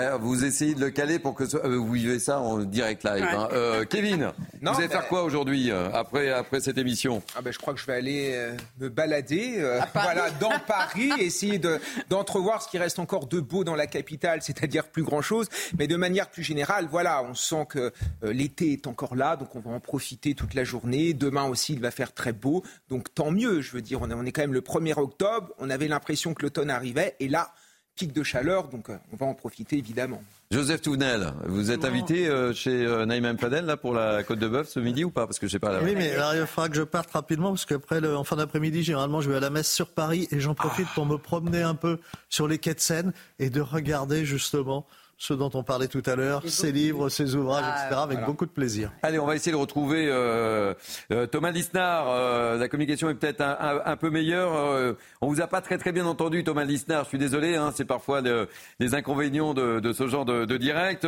Euh, vous nous disiez donc vous avez fiché complet au, au Grand Hôtel du groupe Barrière à, à Dinard. Racontez-nous tout. Oui, oui, effectivement, la, la météo, en plus des atouts de, de la région en, en cette période, euh, font qu'on a une fréquentation qui est, euh, qui est presque, j'ai envie de dire, anormalement euh, élevée, mais euh, euh, ça fait que, euh, ça fait que euh, ajouter à la dynamique de l'hôtel et, et, euh, et- et à l'intérêt de nos, de nos différents points de vente, le restaurant, le bar euh, et le spa, évidemment. Là aujourd'hui.